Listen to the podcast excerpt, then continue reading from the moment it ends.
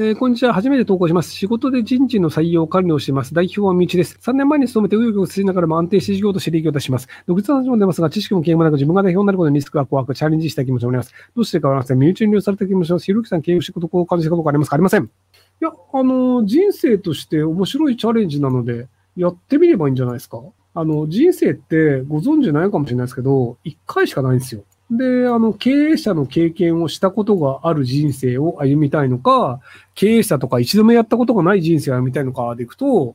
僕は、あの、やれることで合法なものは大体やってみた方がいいよねって思うタイプなんですよね。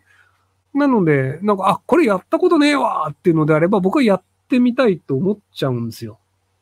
えー、っとですね、あの、ひろゆきアフリカに置いてきたっていう動画がアベマプライムに上がってると思うんですけど、あの、完全に飛ばされてるんですけど、あの、オチワロンゴっていうナミビアの国に行った時に、あの、トゲが生えた植物があって、で、それを開けると黒い種が入ってて、で、その黒い種っていうのが、あの、幻覚を生む作用があるっぽいんですよ。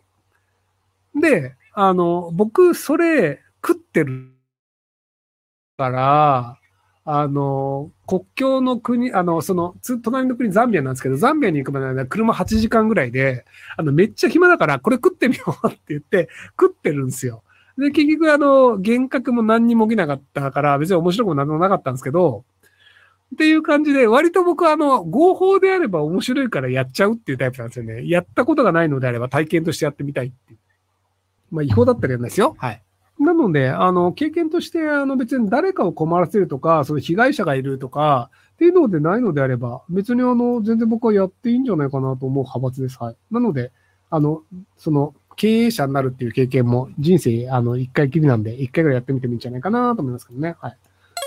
20代後半のことで資産世論調査を見ると、20代の平均貯蓄額が854万、30代1650万と、あまり直的とおらず不景気を実感します。このまま貯金できない人が増えると、10年後に実がさらに効果が出てます。この流れをも変えることはできないでしょうかえっと、見る統計がちょっとずれてて、あの、資産ゼロ世帯っていうのをカウントすると、資産ゼロ世帯ってめちゃくちゃ増えてます。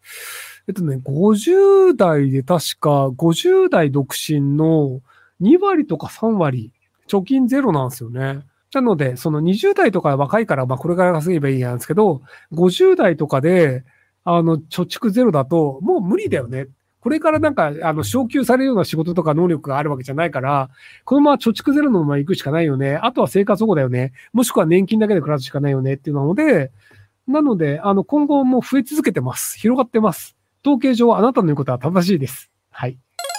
個人事業主ですが、先日労働局が会計監査員からの調査があるので、デジタル保存したデータを紙にプリントアウトして本人が持ってこいておられました。出頭したら3人がかりで紙の枚数を1時間かけて数えました。これが日本の足を引っ張っている原因かと思いました。ひろくさん思いますか？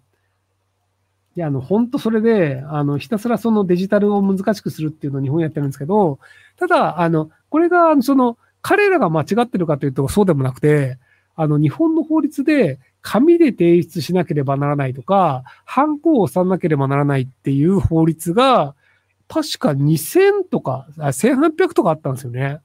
なので、その法律を変えないと、確かにこれはやらざるを得ないよねっていうのを地道に変えてるっていうのが、デジタル庁を作った後にデジタル庁周りの、あの、日本の政府がやってることで、なので、そういう意味でいくと、そのデジタル庁って何もしてないじゃんって言われがちなんですけど、デジタル庁が出てることによって、紙で提出しなければならないとか、犯行、捺印をしなければならないという法律を、実はちょっとずつ減らしてるっていう、長期にわたって日本にとっていいこともやってたりするんですよ。なので、デジタル庁皆さんもうちょっと応援してあげてください。えー、今後、面白法人解約という会社のカジュアルメンバーなんですが、どういうふうに踏まえるのかわかりません。メンターどうすればいいでしょうかえっ、ー、と、結局その記憶に残るかどうかっていうので面白面接やってると思うので、僕多分面接官引っ叩きますね。要はその、今までの人がやったような、あの、大体のことっていうのは多分記憶に残らないと思うんですけど、面接官引っ叩いた人って今までいないよねってなると、多分記憶に残るので、ああいう人いたよねって記憶に残るんじゃないかなと思います。で、あの、引っ叩いたことで揉めたら悪いんですけど、引っ叩いた後に、笑って許されたとしたら、あ、この人って人引っ叩いても面白い空気になるんだっていうのになると、それはそれで変わってるよねっていう多分引っかかるるんじゃないかなと思うんですけど。だ、た、多分やり方として、あの、えっ、ー、と、じゃあ、面接なんですけど、えっ、ー、と、僕あの、アントニオ猪木の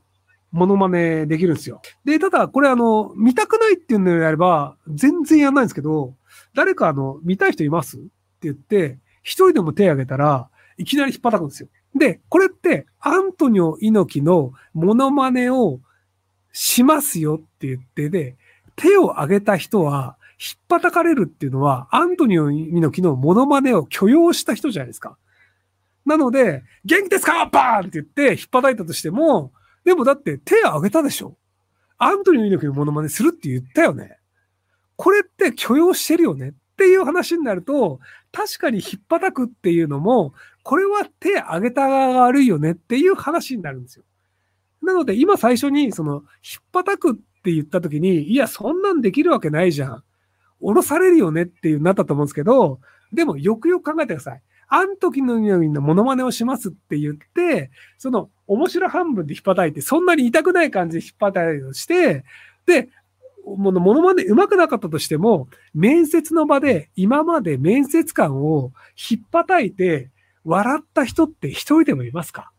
これがじゃああなた方の社員で一人でもできる人いますか？僕はできますよ。っていうのが、そのあなた方、社員今までができなかったけど、僕があなたに提供できる価値ですっていう説明の仕方なんですよ。要はその、社員になりたいっていう人が100人いたとして、その100人どれ取ってもいいよねってなった時に、今までにその他の人ができなかった価値を提供できるのが僕ですよっていうのをした方が記憶に残るじゃないですか。っていう展開をするんじゃないかなと思います。まあこれね、普通に不採用ってパターンもあるんですよね。あんな暴力振るやつは使えねえや、みたいな。